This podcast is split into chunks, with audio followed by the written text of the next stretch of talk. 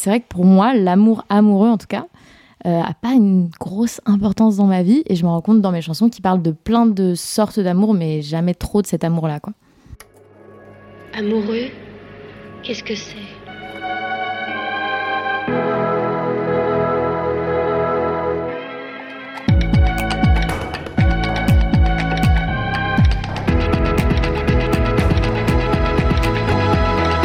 Premier amour, c'est tellement fort.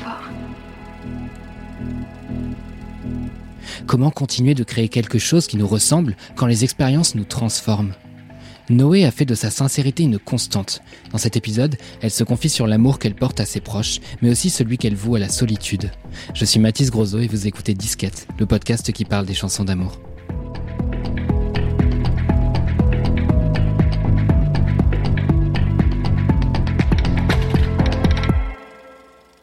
Du coup, Noé, on est très content de te recevoir pour un nouvel épisode de Disquette, le podcast de Studio Clémentine euh, consacré aux chansons d'amour. Et pour cet épisode, comme pour tous les autres, je commence par la même question. Noé, est-ce que tu n'en as pas marre des chansons d'amour?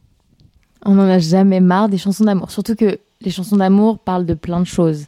De l'amour amoureux, mais aussi de l'amour des choses. Et en fait, c'est un thème hyper universel dont on se lassera jamais. Là, date, as sorti justement deux titres, et ce qui est intéressant, c'est qu'ils parlent d'amour, mais pas forcément dans l'amour romantique tel qu'on l'imagine d'habitude. Est-ce que tu peux nous parler un petit peu de ces deux titres et justement de la vision de l'amour qu'ils donnent Alors, la première chanson, donc Dernier lys, elle parle vraiment d'amour d'un proche, euh, en l'occurrence de ma famille, donc mon grand-père, et surtout l'amour euh, qui reste malgré euh, le départ des gens. Là, ça parle du décès de mon grand-père, donc, euh, donc ça, elle, elle, veut dire cette chanson que l'amour reste dans tous les cas. Et la deuxième chanson parle de l'amour de soi, euh, le fait de euh, d'aimer être seul et d'apprécier sa propre compagnie et de voir en la solitude quelque chose de très sain et d'assez normal, même assez important en fait pour le bien-être. Il euh, y a quand même du temps qui s'est passé entre ces deux morceaux, j'imagine, et en tout cas euh, pas mal d'étapes. Est-ce que ta vision justement de l'amour et la façon dont tu en parles, ça a pu changer, et même ta façon peut-être d'écrire, et même aujourd'hui peut-être depuis la sortie de ces deux titres, qu'est-ce qui s'est passé euh, depuis quoi? Bah, je me rends compte effectivement en termes d'écriture, ça a beaucoup beaucoup évolué. Euh, bah, j'ai forcément grandi et puis j'ai une vision des choses euh, grâce aux expériences que j'ai vécues aussi qui a, qui a évolué.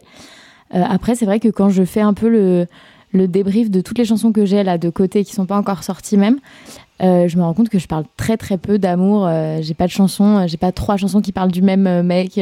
Ça n'existe pas. Donc c'est vrai que pour moi, l'amour amoureux en tout cas a pas une grosse importance dans ma vie et je me rends compte dans mes chansons qui parlent de plein de sortes d'amour, mais jamais trop de cet amour-là, quoi.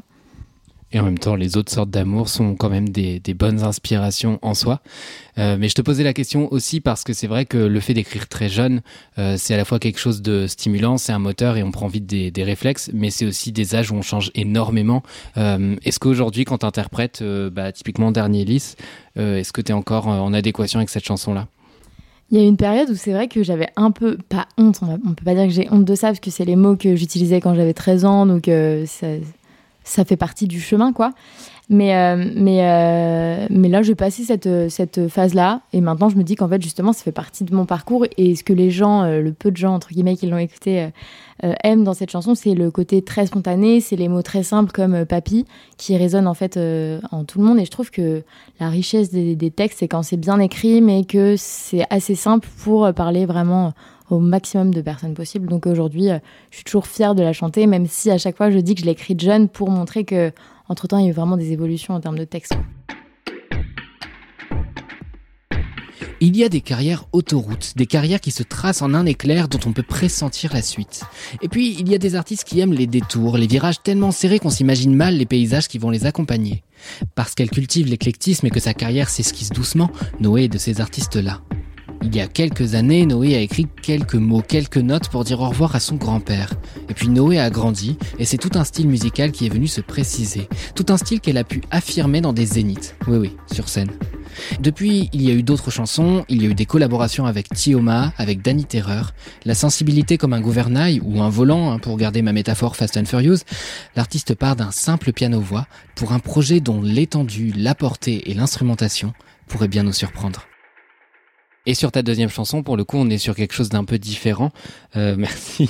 on est plutôt sur euh, l'absence d'amour, enfin, ou en tout cas le, bah, la solitude, quoi. Euh, Est-ce que tu peux nous en parler justement un peu de cette chanson C'est comme ça? Bah moi, je voulais parler d'un sujet qui, qui, fait vraiment partie de ma vie depuis toute petite. Je suis quelqu'un de très, très, très solitaire et c'est vraiment ce qui m'inspire pour mes musiques. Et j'ai besoin d'avoir des moments, énormément de moments seuls pour, euh, pour être bien, pour être en phase avec moi-même et tout. Et je voulais faire une, une ode à la, à la, solitude parce que pour moi, c'est vraiment pas du tout négatif. Et c'est vrai que ce mot, il est hyper péjoratif quand on l'emploie. Il est hyper triste, mais moi, moi, en la solitude, je vois quelque chose de hyper, hyper agréable et important pour moi, quoi ce qui se dégage à travers ça aussi, c'est l'amour de soi. Euh, finalement, on n'a pas besoin d'avoir euh, un ou une partenaire euh, en vue pour écrire une chanson. Enfin, on se suffit là-dessus et tu le montres assez bien dans la chanson. C'est une chanson à laquelle beaucoup de gens ont, bah, ont l'air d'avoir répondu présent. Enfin, je te voyais sur tes réseaux sociaux dire qu'il y avait quand même déjà pas mal, pas mal d'écoutes dessus qui se cumulaient, c'est chouette. Euh, je me demandais justement, euh, pour partager ça avec les gens, euh, comment tu portais ça en live? Est-ce que toi, le live, tu as une vision particulière de comment tu vas donner à, à, entendre ces chansons qui finalement sont assez personnelles? Bah, En concert, en général, j'introduis cette chanson en, en expliquant bah, le, le, déjà le thème et surtout en relativisant sur ce titre-là qui peut paraître vraiment triste, mais qui pour moi l'est pas du tout. C'est euh, un peu mélancolique et il y a un peu aussi d'humour. Quand je dis en gros c'est comme ça, tant pis, euh, c'est euh, moi en vrai je le vis bien, mais c'est vrai qu'il y a des moments qui sont plus difficiles, mais c'est pas grave en fait c'est la vie. Et c'est pour ça que j'essaie vraiment de relativiser sur ce titre-là et montrer aux gens que c'est trop cool, mais c'est un peu hypocrite parce que en vrai, moi, je dis euh, qu'il faut s'aimer avant d'aimer les autres, mais c'est pas encore le cas. Euh, je sais que je suis pas du tout quelqu'un qui euh, ait confiance en elle à fond. J'ai encore beaucoup de choses à travailler et tout. Mais je pense que justement, en, en, en faisant passer ce message-là, moi aussi, ça m'aide à entrer un peu en introspection avec moi-même, à faire cet effort-là et à évoluer dans le bon sens. Oui, la chanson marque pas forcément la, la, fin du processus, quoi. Ça peut être une étape euh, pour avancer, ça peut même être un peu performatif. Tu le dis et ça devient vrai, quoi. Je me demandais justement si dans ton écriture, tu parles justement de plusieurs chansons qui sont prêtes euh, et qu'on qu a hâte de découvrir.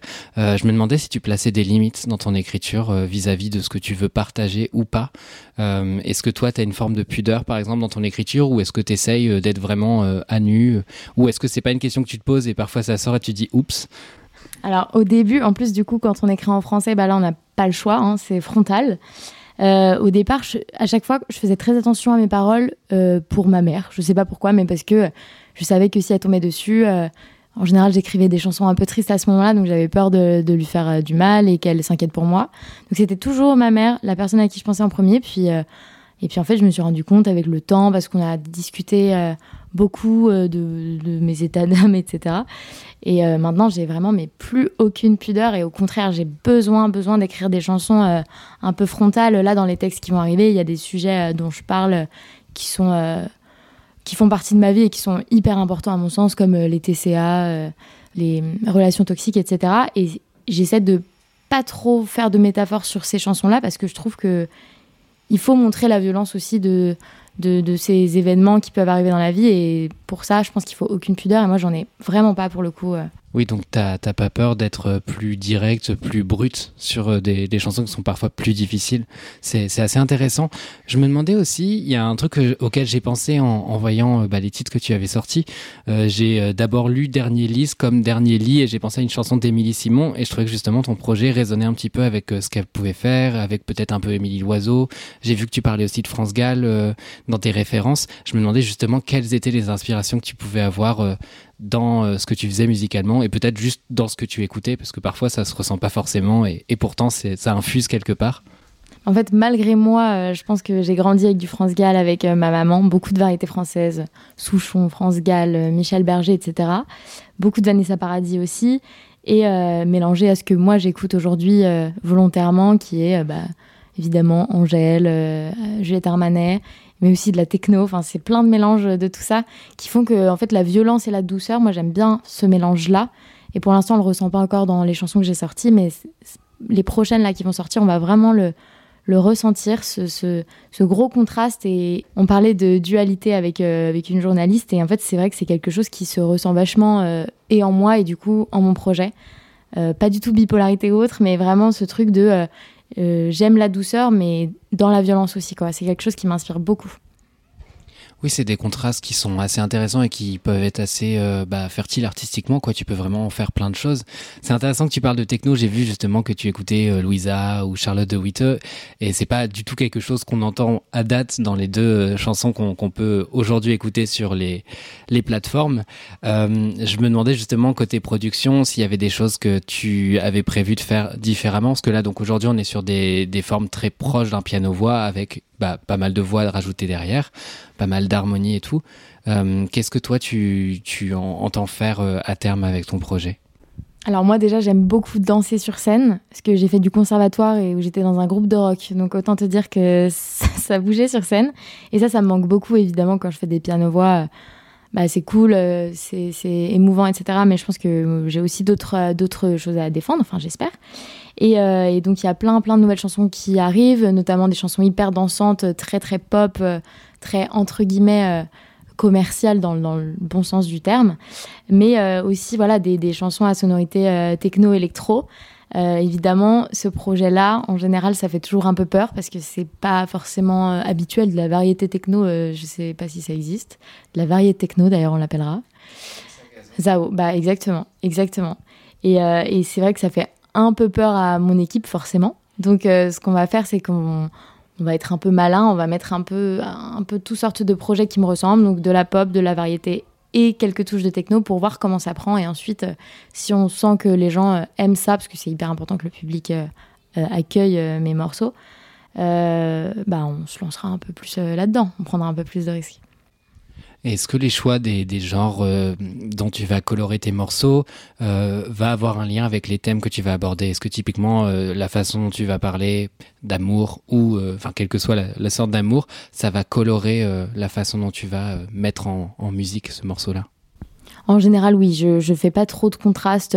Quand c'est une chanson avec des violons et un piano, je fais des textes très très premier degré un peu plombant. Et quand c'est quelque chose qui bouge, je vais écrire sur un sujet qui me stimule un peu plus, qui me qui, qui m'apporte euh, voilà plus de motivation, plus de joie.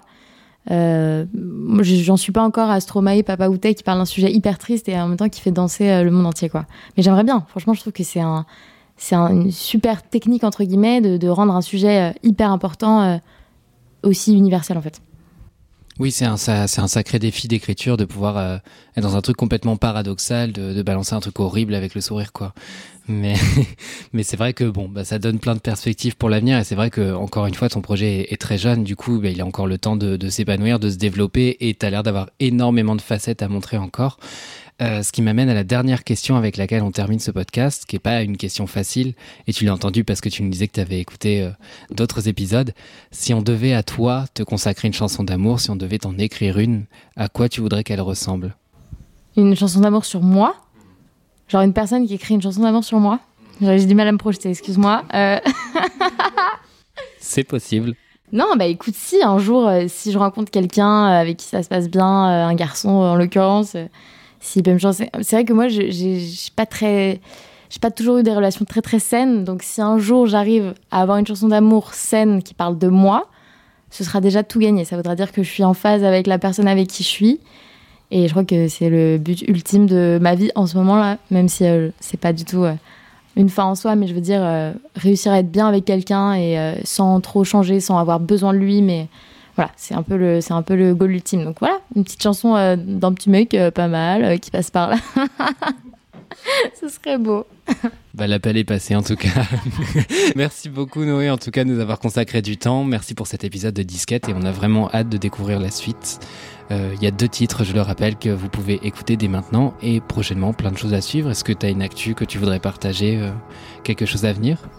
Oui, j'ai mon premier EP qui sort euh, fin septembre. Donc j'ai vraiment, vraiment, vraiment trop hâte que ça va. Enfin, s'en suivra du coup euh, une petite série de concerts, de promos et j'ai hâte parce que là vous allez pouvoir voir une palette un peu plus large de ce que je fais. Donc euh, je n'attends que ça. Trop bien, alors je dis pas ça souvent, mais vivement la rentrée du coup. Merci beaucoup. Vous avez écouté un épisode de Disquette, le podcast de Studio Clémentine consacré aux chansons d'amour. Je suis Mathis Grosot, j'écris et j'incarne cet épisode et je le mets en musique. Cet épisode, il a été produit et coécrit par Camille Emily. On se retrouve bientôt pour un nouvel épisode de Disquette. Salut